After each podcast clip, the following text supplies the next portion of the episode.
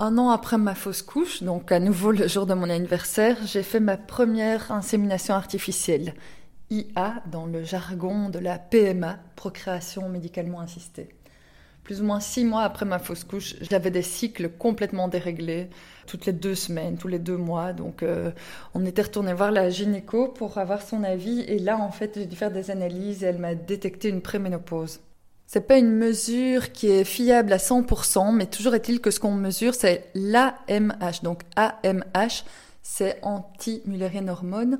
C'est un marqueur de fertilité pour les femmes. C'est ce qui permet de mesurer la réserve ovarienne. Et en fait, on dit toujours que pour faire des fécondations in vitro ou autre, il faut être entre 1 et 5.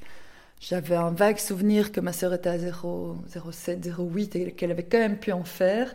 Et là, elle m'annonce que je suis à 0,17, c'est-à-dire bien plus bas et proche de zéro. Donc je ne savais même pas si j'avais droit à faire de la PMA. Euh, un ou deux mois après, de 0,17, j'étais passée à 0,04. Là, elle m'a dit, en fait, si vous voulez un enfant, c'est pas dans six mois, c'est maintenant, mais c'est genre, c'est demain. Donc là, j'ai pas réfléchi. C'était pas une volonté de ma part. Je m'étais jamais dit que je voulais absolument un enfant et que je le ferais à n'importe quel prix. Je me rappelle plutôt m'être dit que pour moi, un enfant, c'était l'aboutissement d'une belle histoire d'amour. Mais euh, voilà, je me suis découvert une force ou un instinct. J'ai commencé à, enfin, je suis rentrée dans ce parcours PMA. Comme je n'étais plus avec euh, avec mon ex, euh, j'ai pas eu d'autre solution que de le faire toute seule. Enfin, elle m'avait suggéré entre les lignes que c'était le bientôt la, Saint-Sylvestre et que bon voilà quoi je pouvais toujours m'amuser et bah, si les mecs voulaient pas se protéger ben voilà hein, entre guillemets c'est leur problème. Donc je me suis dit bon je vais peut-être pas directement faire un enfant dans le dos d'un mec euh, après l'épisode que je venais d'avoir d'être parents sans être vraiment ensemble je me suis dit non on va le faire euh, on va le faire religieusement. Donc je me suis lancée dans cette insémination avec donneur anonyme je connaissais personne autour de moi qui avait fait ça à part une collègue une chroniqueuse dans une émission pour laquelle j'ai bossé. Donc je l'ai contactée, on s'est vu, on a pris un café au pain quotidien, elle était enceinte. Elle m'a raconté son conte de fées, euh, de, cet enfant qu'elle a fait toute seule. Et au bout de 5-6 mois, un homme qu'elle connaissait depuis des années venait lui déclarer sa flamme. Et donc il allait euh, probablement reconnaître cet enfant. Et donc cet enfant finalement aurait un père. Il faut savoir que quand on veut faire un enfant seul, il y a quand même un encadrement. Donc déjà, il faut voir un psy pour voir si on est apte à s'en occuper et si on est... Euh, mentalement, psychologiquement assez serein. Moi, j'étais en pleine rupture. Euh, cette rupture a duré dix ans, mais j'étais en pleine rupture. Donc, je me rappelle être arrivée à l'hôpital chez la hum, psy en pleurs parce que je pense que j'avais eu des messages avec mon ex juste avant et que j'étais de nouveau euh, en plein désarroi. Et donc, j'ai eu une heure de consultation où je n'ai fait que pleurer. Mais je pense qu'elle a compris que j'étais plus dans quelque chose de compliqué que ça ne donnait pas des indications définitives sur mon état de santé psychologique. Donc, elle m'a quand même donné l'autorisation. À partir de ce moment-là, il y a plusieurs étapes, notamment le choix du donneur. Donc en Belgique, il y a deux critères seulement qu'on peut choisir, c'est la couleur des yeux et des cheveux. Pourquoi? À la base, ben, c'est pour les couples où monsieur est infertile, on va essayer de trouver quelqu'un qui potentiellement, génétiquement, lui ressemble un peu. Maintenant, quand on est femme qui fait un enfant seul, ils essayent de trouver un, donneur qui ressemble à la mère pour que je me retrouve pas avec un petit chinois ou, euh, ou avec un, grand brun alors que je suis euh, un peu rousse à la peau claire. Donc je me rappelle avoir dû discuter avec euh, le médecin. C'est toujours un peu gênant. En plus, quand on arrive pour faire un enfant seul, à la fois, il y a un côté, on a l'impression d'être une pauvre fille désespérée qui a, qui a fait fuir tous les hommes. Et à la fois, je me demande si elle n'avait pas aussi peur qu'on me trouve égoïste. Je me disais, ce pauvre enfant n'aura pas de père. Je pensais plus à ça que moi, comment est-ce que je vais gérer un enfant seul. À nouveau, en fait, je me suis rendu compte que c'était pas une décision rationnelle. Si je réfléchissais, je ne le faisais pas. Mais il y avait vraiment une force qui me donnait le courage pendant deux ans d'aller à l'hôpital, pratiquement tous les deux jours, pour faire des prises de sang, euh, aller faire des échos à n'en plus finir. Moi qui n'aimais pas ça, je ne sais pas le nombre de médecins qui sont passés entre mes jambes, hommes, femmes à la fin, en fait, on, est en dissociation totale par rapport à son corps. On, confie notre corps au corps médical qui le retourne dans tous les sens pour essayer d'en faire sortir quelque chose.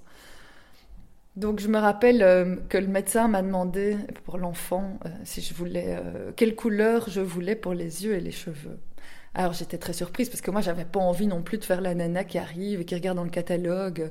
Donc j'avais rien osé euh, signaler par rapport à ça. Donc j'ai un peu faim la surprise en disant ah bon je peux choisir. il m'a dit ben oui oui, euh, soit on met quelqu'un qui vous ressemble, soit vous choisissez. Et là, je me rappelle lui avoir dit, écoutez, ce pauvre enfant, on n'aura déjà pas de père, évitons qu'il soit roux, si on veut qu'il ait quand même une chance dans cette vie. Il a eu un petit rictus sur le visage, un peu complice. J'ai pris un blanc aux yeux bleus. Au bout du troisième essai, j'ai finalement décidé de prendre un blond aux yeux verts, pas par euh, coquetterie, mais parce que ça ressemblait trop sinon à mon ex et j'avais peur de, de, vraiment être dans le déni et d'avoir l'impression qu'il était qu'il aurait été ou qu'il serait le, le, père de cet enfant. Donc j'ai fait ma première insémination. Ben là, il n'y avait pas grand-chose en termes médicaux. Je savais juste sur base de prise de sang quand j'allais ovuler et donc j'ai dû aller à l'hôpital de Braine-l'Alleud parce que le Chirec à Delta euh, n'avait plus au sein de ce bâtiment ce service-là. Et donc j'ai dû aller me faire euh, inséminer à Braine-l'Alleud, qui est vraiment l'hôpital. Euh, on a l'impression d'être dans des goulags russes, donc c'est vraiment assez, assez pénible. Donc je suis allée toute seule, un peu naïvement, un peu guillerette. Et puis je suis arrivée dans le cabinet de la médecin, et là je me rappellerai toute ma vie elle m'a tendu une fiole de sperme sur laquelle il y avait une étiquette avec mon nom. Elle a dit, ben voilà, comme ça, vous voyez que c'est bien celui pour vous. Et puis après, tout s'est enchaîné, tout était très vite. Cette femme s'est retrouvée entre mes jambes avec une pipette, comme ils appellent ça, une longue paille pour mettre, euh, une paillette même, pour mettre, euh, faire l'injection au bout, euh, au bout du, du, col de l'utérus, derrière le col de l'utérus. Dans un premier temps, j'ai ri en me disant, je regardais cette femme en disant, ben voilà, le père de mon gosse est une espèce de médecin avec une tête de travelot. Et ça m'a fait rire.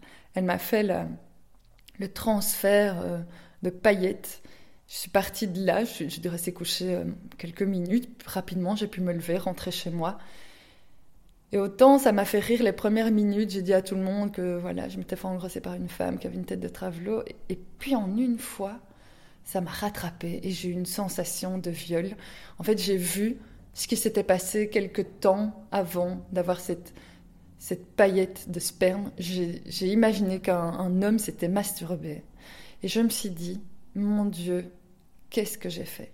Si ça tombe, si je voyais le visage de cet homme, je dirais, mais retirez-moi tout de suite ce sperme du corps. Je ne veux pas me reproduire avec un homme pareil. Et j'ai vraiment été choquée de voir qu'il n'y avait aucun accompagnement psychologique. On m'a pas prévenu que ça pourrait euh, être compliqué après. Euh, on ne m'a pas du tout mis en garde. On m'a on n'a prévu aucun suivi par rapport à ça.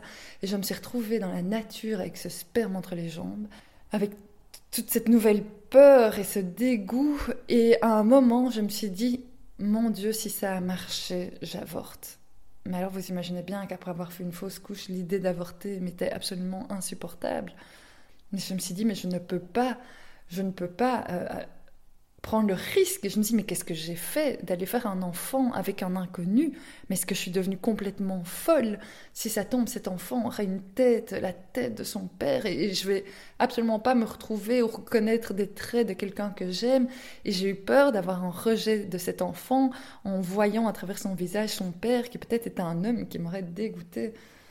Bon, après, je sais qu'il y a Il y a pas mal de filtres aussi. Les donneurs ont entre 18 et 45 ans bien souvent, en fait, euh, il n'y a pas beaucoup de Belges qui font des dons de sperme, et donc tout le monde s'alimente, se fournit auprès des banques danoises de sperme. Je me suis consolée en me disant que c'était certainement un Danois pas mal plutôt qu'une tête de Belge un peu rougeau, mais euh, toujours est-il que j'ai cette sensation. Au bout de deux semaines, on doit faire une prise de sang pour voir si ça a marché ou pas. Et ça n'avait pas fonctionné. Alors que jusque-là, je m'étais dit, mon Dieu, euh, si je suis enceinte, qu'est-ce que je fais? Là, bah, évidemment, comme toujours, quand on, fait tout pour être enceinte et qu'on fait un test de grossesse, quelles que soient les conditions, en tout cas dans mon cas, on espère que le test soit quand même positif. Donc il n'a pas été positif et là, le médecin m'a dit, en fait, il n'y a vraiment pas beaucoup de temps à perdre, il y a quand même beaucoup plus de chances avec des fécondations in vitro. Et donc là, je me suis embarquée pour un processus de fécondation in vitro. Alors après l'expérience que j'avais eue, le traumatisme avec un, don pour un donneur anonyme, je me suis dit, une fécondation in vitro, on va m'injecter directement un, mini-corps, même si ce n'est que une petite mûre à ce moment-là, euh, un peu plus de huit cellules qui sont, voilà, qui sont divisées de huit cellules, ça passe à une petite mûre. Je me suis dit, wow, est-ce que je vais pas avoir l'impression qu'on me met un alien en moi? Est-ce que je vais pas avoir encore plus un rejet? C'est en tout cas ce que je pensais. J'avais vraiment la certitude que j'aurais ce sentiment. Et à l'inverse, c'est tellement magique après le long parcours que c'est pour arriver à la création d'un embryon, que le jour où on sait qu'on a un embryon, on est tellement heureux qu'on ne pense pas du tout, en tout cas dans mon cas, je n'ai pas du tout pensé à qui était le père. Je me suis dit, il y a un mini baby qu'on va me transférer et c'est juste magnifique.